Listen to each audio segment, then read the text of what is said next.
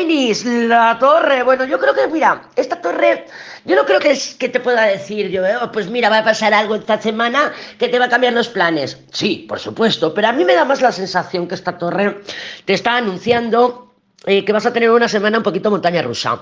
Pues ahora, pues como lo he tenido yo estos días atrás, ¿no? Que dices, madre mía, tengo este plan, ¡pa! Y se te trastoca. Y ahora, ¡pa! Te vuelve a dar la vuelta. ¿Sabes esas películas que tienen giros inesperados toda la película? ¡Pa, pa, pa, pa! Pues un poco es eso.